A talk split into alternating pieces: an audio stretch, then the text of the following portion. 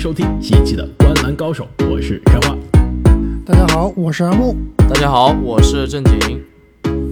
那么 NBA 首轮最后一组系列赛啊，终于是落下了帷幕。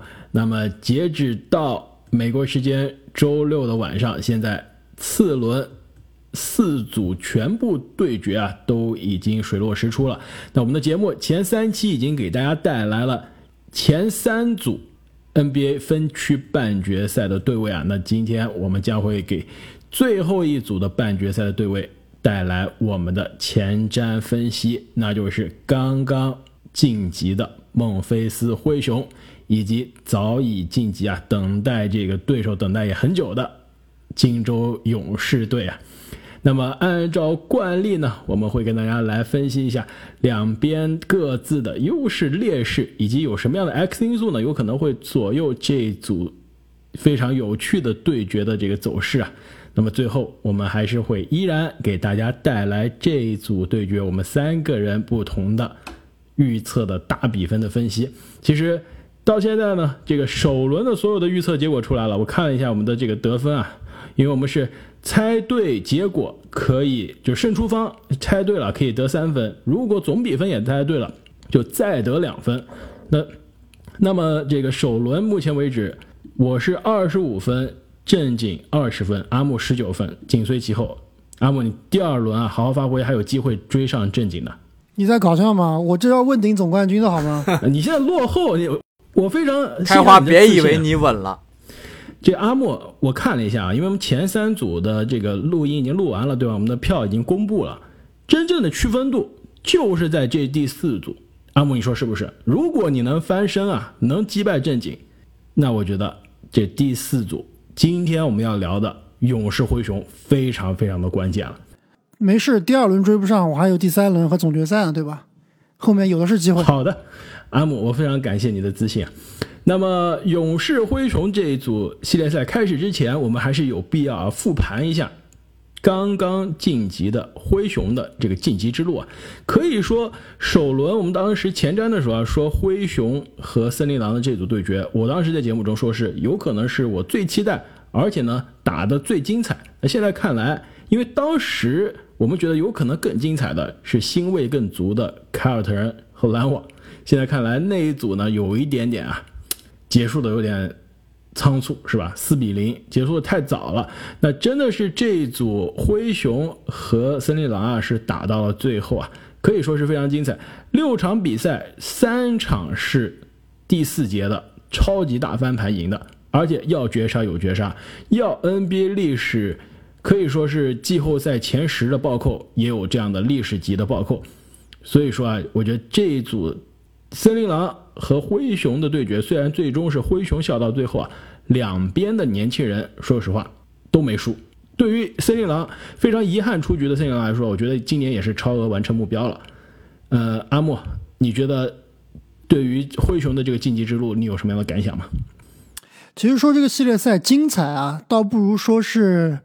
怎么说呢？从技战术水平来看，其实这种系列赛的水平还是比较低的。特别是两个年轻的球队啊，犯错误犯的非常多，非常的混乱。但是从观众的角度来看呢，其实不一定看比赛一定要看那种热闹，对吧？就是针尖对麦芒那种特别高水平的对战。看这几个系列比赛，感觉有点在看这个 NCAA 的大学篮球比赛，就是有点愣头青，但是技战术水平不高，但是哎，就是特别好看，特别有娱乐性，是不是？没错。而且呢，关键是两边的年轻人都比较有活力，虽然是打的有的时候啊胡子眉毛一把抓，非常的没有章法。其实用 ESPN 这个 Zach Lowe 那天和杰夫范甘迪啊上周的聊天就说，这一场感觉像两边都是喝醉了一样，呵 呵场上所有人都是无头苍蝇。说说这个，我觉得这个把这个翻译啊稍微接地气，就是两边都是打醉拳的，是吧？如果接下来遇到的勇士是一个，比如说太极大师。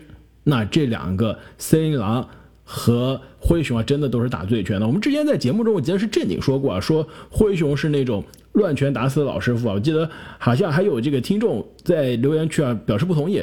但是如果说灰熊常规赛还能让人看到打到章法，特别是作为一个年轻球队，相对比较有章法，那这个首轮打完之后，真的发现两边都没有章法，打的都很乱。有可能灰熊比非常混乱、非常没有纪律性的森林狼稍微好一些啊，但真的是半斤八两。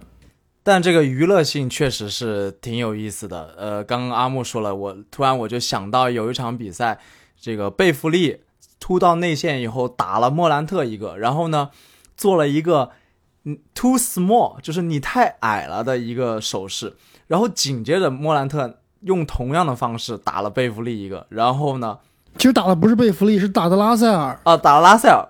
但是呢，他他对他是对着贝弗利非常挑衅的回击了一个 too small 的这样一个手势，而且他那个 too small 比贝弗利的 small 还要更更低，就快贴到地上贴地板上了。对对对，其实我们聊这个灰熊的晋级之路啊，还是先聊一聊这个森林狼如何被淘汰的这个失败之路吧。其实今天录音啊，本来计划是我和正经两个人录音的，这个开花现在人是在外边度假，对吧？但是呢，由于淘汰的是森林狼，开花呢一定要强行啊要插入，就一定要说一说森林狼队，特别是非要说一说这个最后一场比赛有如神助的他的最喜欢的球员杰登麦克丹尼尔斯，对吧？为了丹尼尔斯这个，对吧？加班也得必须要加出来，所以开花给大家总结一下吧，森林狼到底是怎么输的？对，在海滩上也硬要跟我们录音。呃等一下，首先我肯定是不在海滩上，我这在农村里是吧？在山区，这条件非常的艰苦啊！这今天这录音的质量有可能这个有一些音质就没有保障啊，这设备比较简陋。另外，这个昨天晚上比赛，说实话看完之后真的是心心里面真的是一股气啊！这阿木，你说如果你是森林狼球迷，这样的出局你气不气？一共六场比赛，三场是进入到第四节。领先十位数，对吧？两位数的这个 两位数，两位数领先两位数的分差被逆转，这没有办法接受的。六场比赛应该五场，森林狼是前三节领先的，那你这样输了，而且是在主场的父老乡亲面前，实在有些说不过去。而且昨天，正如阿木所说，你要说全场。森林狼发挥最好的那肯定是爱德华兹，三十分五个篮板五个助攻两个盖帽两个抢断，关键时刻还是有很多这个关键的进球。那第二发挥好的肯定就是杰德麦克丹尼尔斯了，替补出场得到了二十四分四个篮板，而且有关键的那个定板的大帽，关键是投篮非常准啊，九投八中的投篮，六投五中的三分，而且呢还有关键的隔人劈扣，可以说。整个第三节末尾和第四节，球队最稳定的发挥就是爱德华兹、麦克丹尼尔斯，还有另外一个替补啊，这个麦克劳林，对吧？真的，除了这两个人之外，其他上来的基本上都是卧底。拉塞尔、唐斯两人不用说了，基本上两个第四节上来就是给球队添乱的。而且呢，虽然芬奇教练最后输掉了这个比较比赛啊，但是我觉得给芬奇教练要鼓掌，就是。在第四节打到一半的时候，鼓啥掌？你在搞笑吗？二十六分逆转不叫暂停，鼓什么掌？而且昨天这个比赛其实打得非常好的，最后的一个如果可以可以这个一波流带走的，突然叫了暂停，这暂停也不知道叫了啥。但是问题是，对你说的是就是麦克丹尼尔斯的那个。定板大帽之后，前场有快攻机会嘛？叫了一个很奇怪的暂停嘛？这个暂停首先叫的节奏不对，对吧？有可能是他前面就是正经说的那场二十六分被大逆转那天没有被叫暂停，然后今天想起来了说，哎呀，我要叫个暂停，但结果是把自己的这不是明显的显示出他自己菜吗？这个就说这些问题，大家今天网上我看网友已经讨论很多了。我觉得想要鼓掌的是一点，就是。麦克劳林从第三节打得非常好，第四节很明显打的也是状态很好，给唐斯的这个基地的助攻，给麦克丹尼尔斯的空切的助攻，对吧？而且自己的上篮非常好的状态下去了，换上拉塞尔，拉塞尔上来又是投篮不进，又是失误，又是防守漏人，分析教练果断决定立刻让拉塞尔坐冷板凳，上麦克劳林，关键时刻决战时候不上拉塞尔，我觉得至少鼓掌。就作为教练，你有魄力做这样的事情，不是所有教练都能做出来的。我觉得这个操作啊，是一般教练都做得出来的。毕竟拉塞尔他不是什么超巨，他不是哈登，不是保罗，对吧？他不存在说把你按到板凳上，后面会有后续的这个反应。我觉得这个是没有问题的。但是森林狼这个球队之所以在四这个我给你补充一下啊，一个系列赛一个系列赛里面三次在三节结束后啊领先对手十分以上，而且最后输掉比赛，这在历史上是从来没有发生过的。对吧？那为什么森林狼其实在前三节打的都很好？包括昨天这场比赛啊，他的前三节是很很有章法的。唐斯啊、爱德华兹啊，包括贝弗利打的都是有板有眼的。为什么到第四节，特别是最关键的时刻，就是瞎打、纯胡打，对吧？这个教练喊了暂停以后，本以为是布置些战术，哪知道这唐斯运运运来了一个这个长两分。对吧？或者是最后来了一个什么超远三分，包括最后爱德华兹强行突破双人包压情况下转转身一个勾手三不沾，包括最后时刻交给贝弗利来投这个关键的三分球，我觉得没有一个是这个可以称得上好的操作。我觉得这一系列啊，这教练都是要背水锅的。你可以说这个球队年轻，可以说这个球队关键时刻啊，可能球队球员的球商比较差，但是在最后的时刻。肯定是要跟随教练，教练给你指挥打什么样的战术。但是我觉得教练是是一方面啊，但是森林狼的稚嫩其实也就体现在这儿，而且是集中体现在他们所谓的老大唐斯身上啊。就刚说的那两次球的处理，简直就是应该跟我初中的时候打篮球赛水平没错。关键什么？关键是唐斯防守的这个 J J J 早就午饭了，对吧？他完全可以冲击篮下，而且以 J J J 这种防守的。习惯这个纪律性啊，习惯啊是很差的，很容易就把他打下去了。没错，而且唐斯的那个非常不靠谱的超远三分出手，而且是落后四分的情况下的那个出手，如果那球不进了，其实基本上很难再扳回来，因为时间很少了。那个出手不可能是芬奇教练同意的，就这样的出手，只能说是唐斯自己当时脑子短路的选择。脑子一热，你分析再画再复杂再高明的战术，唐斯接到球那球就投了。那没有办法，直接所有东西归零，对吧？所以要背锅，说实话，森林狼的稚嫩、年轻，没有季后赛经验，背锅，我同意啊。哎，但是但是唐斯，你觉得唐斯还还能说他稚嫩吗？唐斯多少岁了？今年？有的人永远长不大。没错，唐斯二十七了吧？唐斯一五年进联盟的时候应该是十九二十，所以你算一下。差不多了呀，差不多了。其实说到这儿，我我真的觉得森林狼下个赛季可以认真的考虑一下，把这个老大的地位啊转到华子身上了。就是华子的心智、大心脏、心气，跟拉塞尔、跟唐斯这两个有点像耍宝的哥们儿，真的不是一个级别的。你看他们赛后啊，就是包括在最后，就是已经可能分快分出胜负的时候。拉塞尔在那个板凳上还有说有笑。赛后呢，这个唐斯啊，也是他的发言，也是意思就是说，啊，我们今年已经做得很好了，现在每个球队都知道我们是谁了，就好像这个输了跟他没关系似的，就已经很满意了。但你看华子完全不是的，对，你看华子完全不是的，华子是憋着一口气的，对，他是觉得输得很不甘心，没错，所以。包括我，我我想起来，我们这个赛前的前瞻啊，我们当时开花吹了一通拉塞尔，是吧？因为常规赛对阵灰熊，拉塞尔是打得非常好，但这个系列赛，我们看季后赛强度一上来，谁是真的球星，谁是假的球星，就现原场都上不了，是不是？第四节都不让他打。没错，而且呢，其实啊，因为我是经常逛这个森林狼的这个 Reddit，就是森林狼这个美国球迷他们的这个论坛啊。昨天晚上，呃，可以说是哀声遍地啊，而且大家很多当时气头上发的就是赶快交易唐斯，交易拉塞尔，两个人打包，我们重建吧。就跟正经说的一样，以华子为核心了，未来就以他建队。我觉得交易唐斯和拉塞尔肯定是。当时大家这个可以说是一时冲动说的话，这也不现实。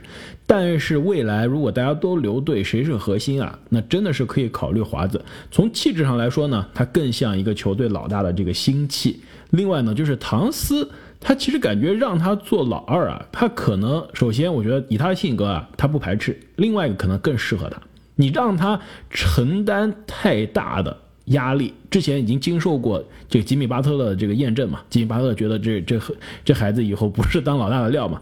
那你就让可能更加成熟，可能啊这心智更加坚强的华子去做这个老大，让唐斯做一个安心，做一个高级老二。我觉得这真的有可能啊是未来森林狼的舰队的思路啊。另外，我也想再夸一下这安东尼·爱德华兹啊，职业生涯第一次打季后赛，而且只有二十岁啊，二年级，场均在这个系列赛六场是二十五点二分，四点二个篮板，三个助攻。呃，命中率百分之四十五，非常优秀，百分之四十的三分球，百分之八十二的罚篮，可以说一个年轻的攻击第一的得分后卫或者说小前锋，一个侧翼，能在二十岁第一次打季后赛就有这样的水平，真的是历史级的表现。呃，额外啊，防守数据也挺全面的，一点二个抢断，一点二个盖帽。所以啊，森林狼的这个失败之路啊，其实放到灰熊身上来说啊，就是让我为什么对灰熊。可能第二轮啊有一些不放心，就是与其说灰熊技高一筹赢了森林狼啊，还不如说是森林狼自废武功，对吧？三场领先，三场自己前功尽弃。如果灰熊在第二轮遇到的不是森林狼这种级别的小朋友，遇到的是一个老江湖，可以说可能 NBA 最老的老江湖了，金州勇士，还能不能有这样的运气？我觉得这就是我们前瞻需要讨论的了，所以正经不能，你的机会来了。今天 今天的这个前瞻啊，让你们俩发挥，对吧？你们俩说，本来私底下可能你们俩都要对决了，我今天作为这个旁观者，你们俩各自告诉我，金州勇士正经你的勇士，阿姆你的灰熊，你们的各自优势在哪？我看我同不同意？要不正经你先来，金州勇士。那勇士的。勇士的优势其实非常明显了。第一，季后赛经验，这个刚刚我们说，有灰熊在他第二次季后赛啊，表现的依然是非常的稚嫩。那勇士这边基本上大部分的球员，别说季后赛了，是总决赛的经验，对吧？在关键的时刻如何处理球，在领先的时候如何不让，在落后的时候啊，如何这个追上来施压。这个都是勇士啊，非常非常有经验的，而且他们从首轮的对决来看啊，勇士的技战术水平绝对是要技高一筹的。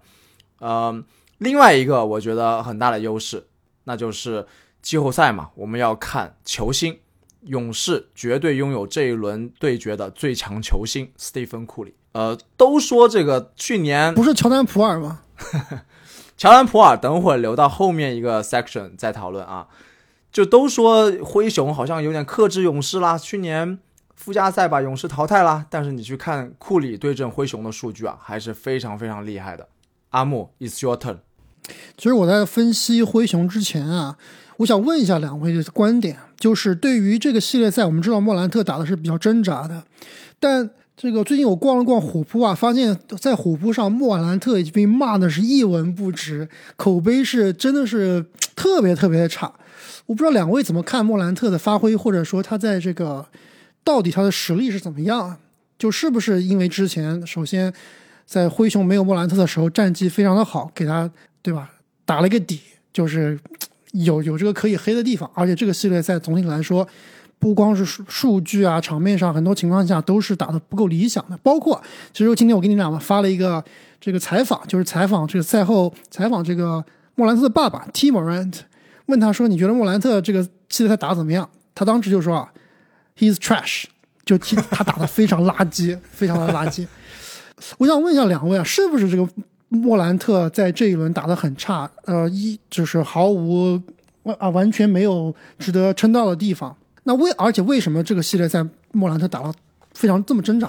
首先啊，莫兰特我们在前瞻节目中说了。今年常规赛打森林狼就没有一场说打得好，其实第一场打得不错，后面基本上就是没有过二十分嘛，对吧？而且后面三场打森林狼一个三分球都没进，所以再看季后赛六场，莫兰特呢打森林狼场均二十一点五分，跟自己的常规赛的水平肯定是有非常大的差距，而且六场比赛进了四个三分球，而且是二十投四中的三分球，那基本上而且罚篮是六十六罚。四十七中也是效率极低，所以延续了可以说是常规赛打森林狼的这样一个状态，我觉得是有对位的因素。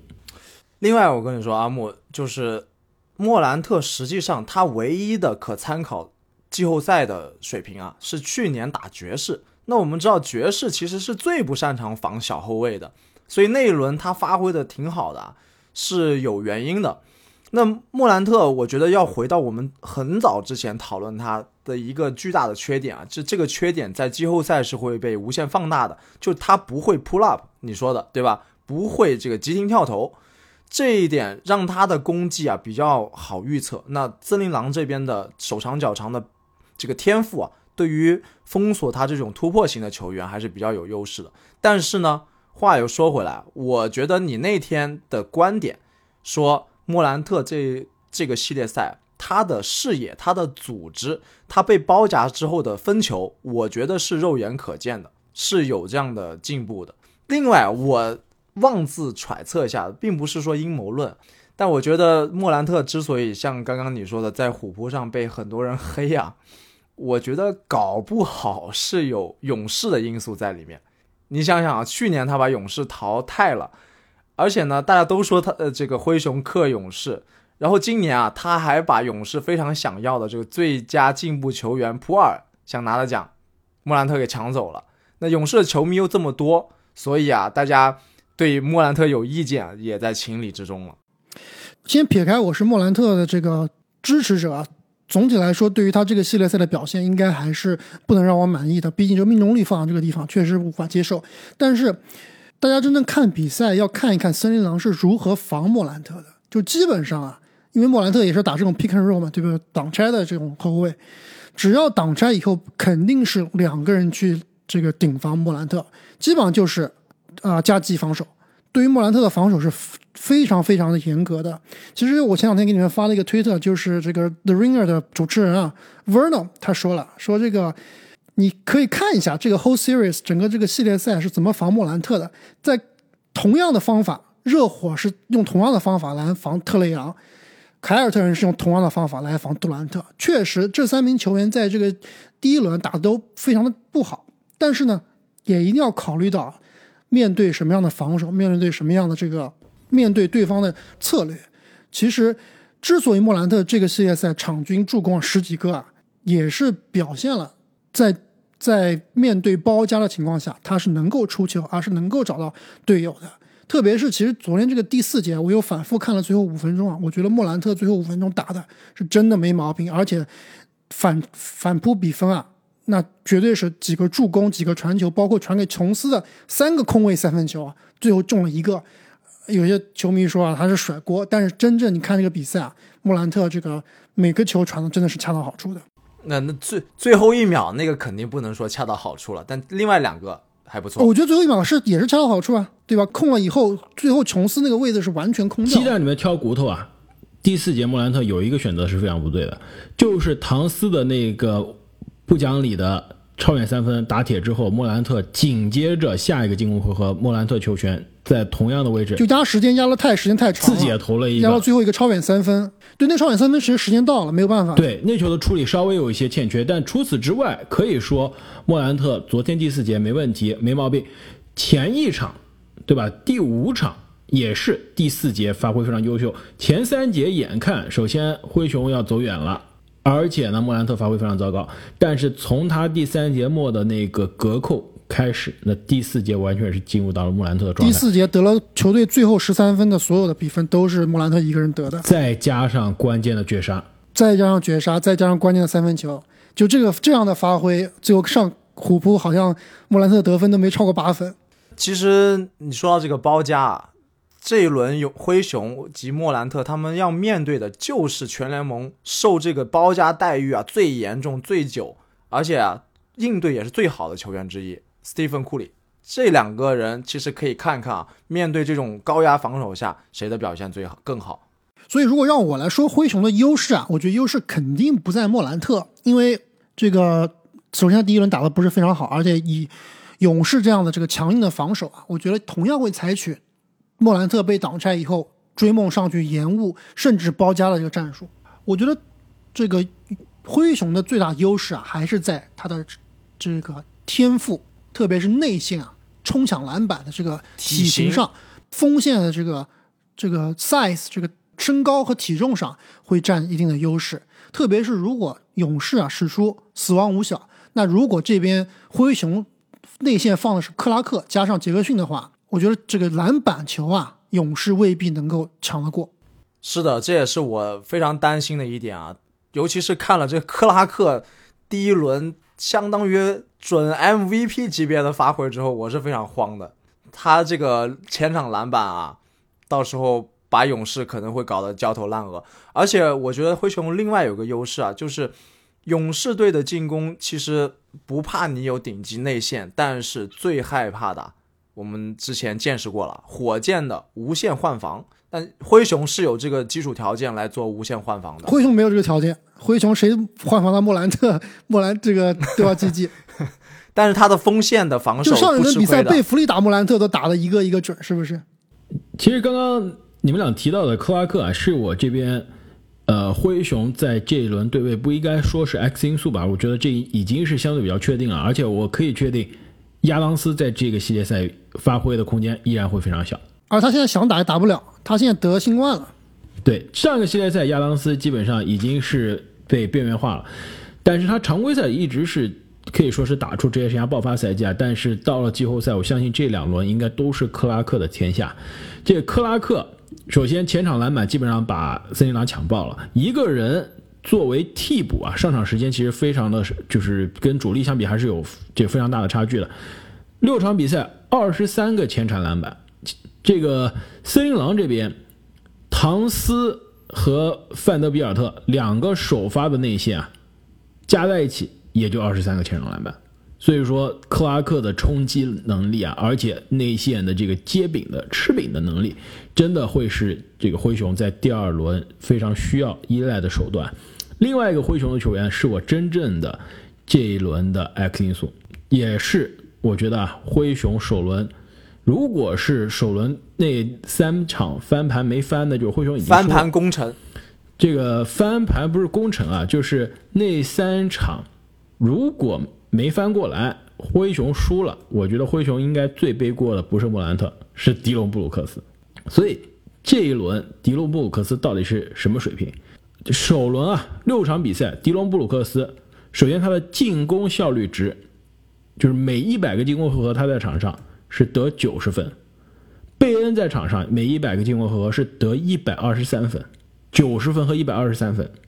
而且这两个还有很多在场上重合的时间，而且迪隆布鲁克斯在场上的时候，对面是得一百一十二分每一百个进攻回合；贝恩在的时候是对面得一百零九分，就他在场上，本队少得几十分，对面多得三分。所以开花，你为什么不选贝恩呢？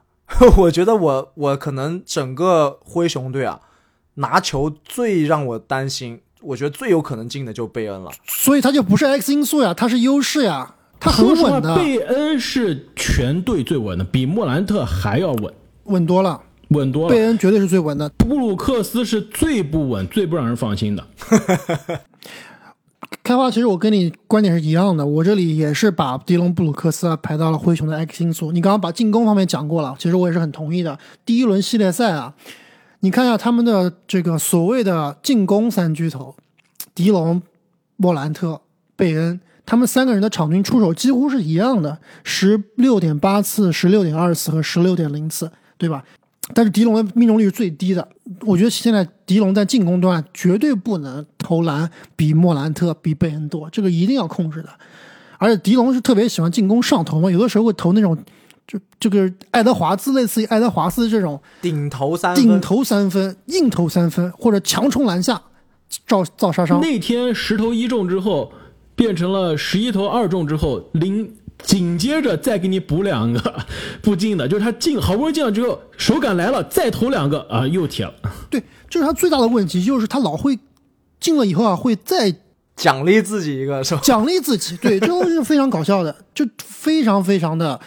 不成熟的一个进攻球员，那其实进攻方面是一方面，另外我觉得防守方啊也是非常非常的重要。就是首先我们知道这个记忆犹新啊，去年的淘汰赛对吧？迪隆普鲁克斯全场领防库里，虽然说不能说一定把库里防得非常死吧，但是把库里防得很难受，对吧？肯定是这样子的。就迪隆防守上也会比较上头。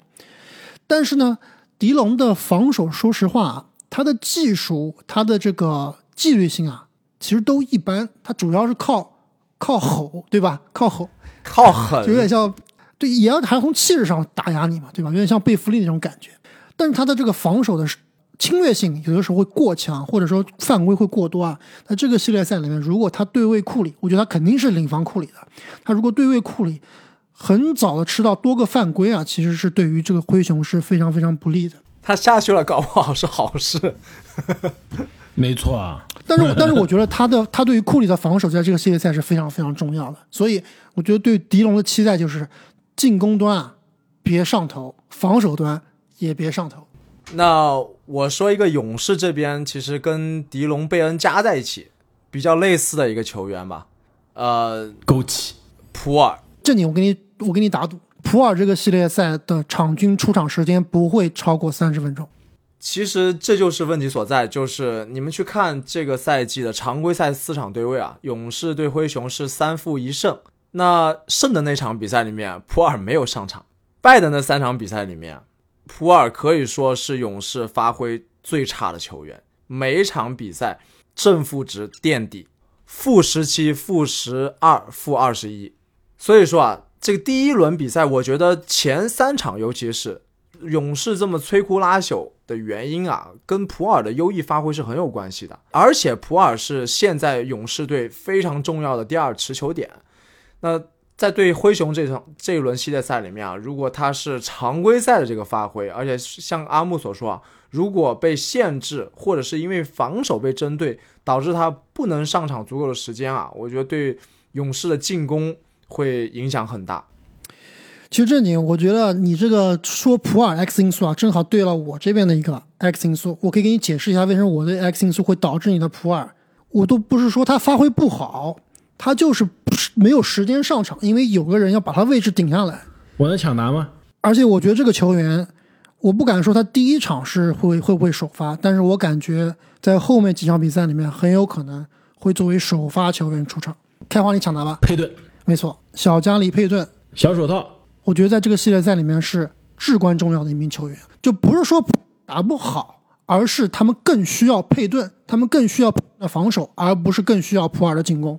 非常同意，其实这也是我选的勇士这边的 X 因素啊。其实勇士现在的这个死亡五小还是什么混沌诗篇，还是混乱混乱诗篇，新的名字的，还有什么 咖喱普洱汤是吧？这种绿豆枸杞汤，对这个死亡五小啊，跟原始的老牌老字号的死亡五小最大的区别是什么呀？是防守。就是你现在相当于假设巴恩斯当年的这个，呃，哈里森巴恩斯和现在的枸杞差不多啊，那你真正就是把一哥换成了普尔，可能进攻火力强了，真的是强，空间好了，但是防守完全不是一个档次的。其实这五个人在场上，现在防守可能最大的漏洞是伤后的这个汤普森和普尔。那你如果伤后的汤普森防守已经不如从前了，你再把一哥降级成普尔。那你这个防守其实是达不到以前的高度的，对吧？可能比普通的球队还好。而且你想想，如果说是照样是这个目前的死亡五小首发，那肯定是由维金斯来防莫兰特，对吧？那维金斯如果来防莫兰特的话，本来他们的内线就已经是比较吃亏了，维金斯还拉到外面来防，对于篮板球的保护来说啊，我觉得会更差。而且谁防贝恩，对吧？如果维金防莫兰特，谁防贝恩？克雷去防贝恩呀！我跟你们说，勇士。应该是不会用死亡五小首发的，死亡五小首发已经证明了是行不通的。他这个科尔接受采访的时候就说了，这个死亡五小每场比赛最佳使用时长是不超过十八分钟，所以说你首发就是把自己的这个绝招啊啊以及软肋一下子就开场暴露给别人。他是在关键时刻、特殊情况下使用的。而且回答你们这个关于死亡五小的问题啊，其实。呃，在对阵掘金的系列赛中，科尔就使用过变种的死亡五小，就是加入了你们刚刚提到的手套佩顿那个，而且佩顿在这个最后大心脏的三分啊也是非常的厉害，所以说这个变种的死亡五小，防守更强的死亡五小出现，应对灰熊的冲击啊，我一点都不意外，我也非常同意两位的观点。因为作为莫兰特球迷，其实看这个勇士对灰熊的对位啊，我是真的怕佩顿，佩顿是真的烦，真的难缠。就我感觉就是一个高配的贝弗利，不抢戏的迪龙。对，关键他现在三分球还能进，就是很夸张了，对吧？他照理说他这个水平，就等于是塞布尔这种类型的球员，对吧？你防守太厉害了，你进攻白给。他现在哎，三分球还给你挺高命中率的，三分球能到布鲁斯布朗的级别了。是的，就很夸张了。所以啊，分析完两边的这个优势劣势以及 X 因素啊，两位你们俩分别怎么看这一组对决的结果啊？我觉得都没有悬念了。你们俩直接说各自是几场赢吧。正经，勇士几场赢？六场，对勇4比2士结束战斗。其实要我说啊，理性来分析，勇士四比二灰熊，对吧？如果要我去买这个拉斯维加斯去去买，我肯定买这个。但是呢，你说咱们为什么要理性啊，对吧？为什么要理性？但那你不行啊！自己的球队自己都不支持，那谁来支持？是不是？节目开始出，你说你想翻盘的，你现在又往对吧？又往 死胡同上走了。开花，你这就搞错了。这个阿木现在是我们三个人暂时最后一名，他不这个剑走偏锋，如何绝处逢生？啊，有道理，对不对对，这也是一个道理。他每一局跟我们选的一样的话，他就继续是保持这个最后一名啊！哇，这博弈论啊！其实最重要的还是要支持自己的球队，相信自己的球队，相信莫兰特。那我这里还是选择啊，灰熊四比三淘汰勇士。就不要忘了，灰熊是有主场优势的。哎，这点是非常的有趣啊。其实，在这一组对位开始出来之前，就是当时森林狼和灰熊谁能晋级还不确定啊。我已经在我的预测的票上写了，勇士打谁都是四比一。但是现在想想啊，打森林狼四比一还真的有可能啊，打灰熊四比一有一点点悬，过于看好勇士了。所以其实你们俩看我最新的那个表格上，我现在是这个勇士四比二，跟正经其实想的是一样的。我觉得灰熊有主场优势，的确，而且这主场优势其实还是在季后赛非常关键的，能偷个两场。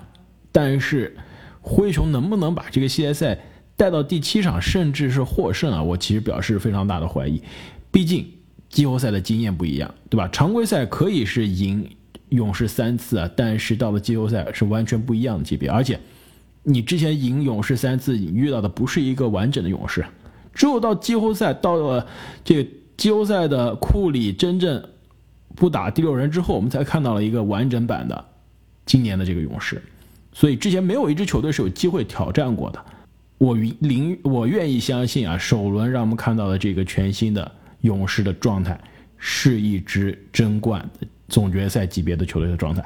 那如此相比的话，我觉得这支第二年打季后赛的灰熊啊，虽然非常的优秀，但是还是有一定的差距的。所以四比二，勇士晋级。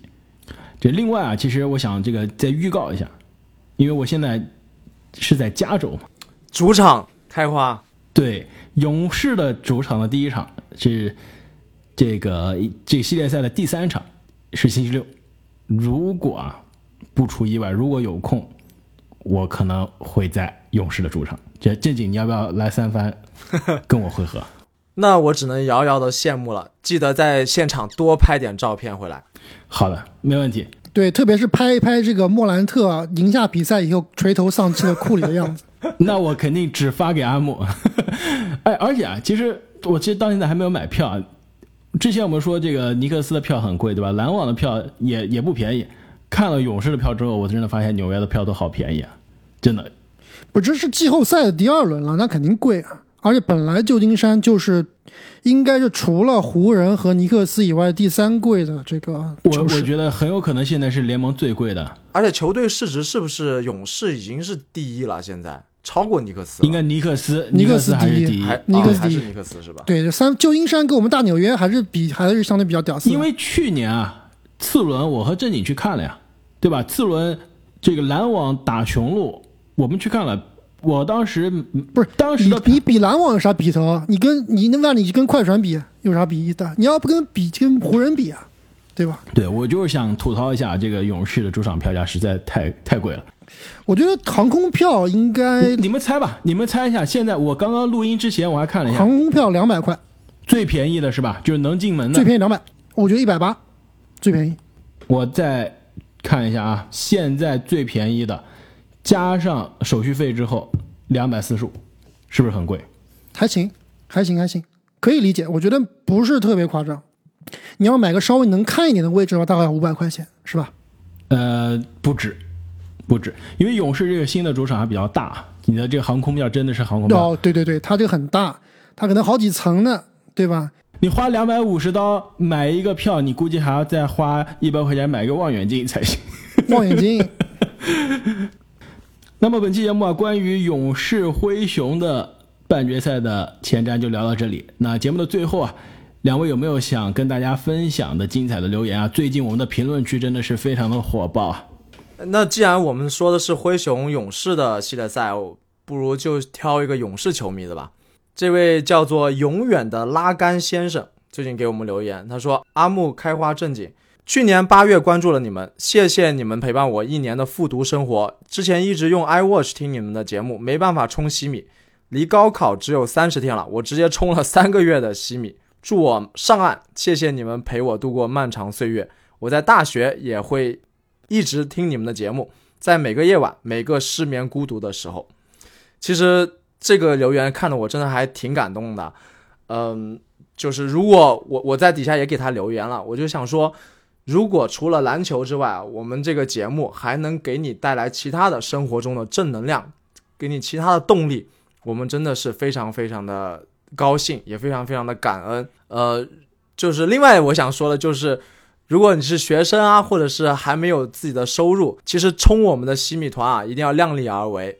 无论你冲不冲，只要你能继续关注我们的节目，继续听我们的节目，我们都非常感谢。没错，我们节目本身依然是免费的，对吧？大家。可以以这个留言啊、分享啊、五星好评的方式继续支持我们的节目，也是非常感谢这位听众朋友的留言啊，也是祝你在接下来的高考中可以考出好成绩。那么本期的节目我们就聊到这里我们下期再见。再见。再见。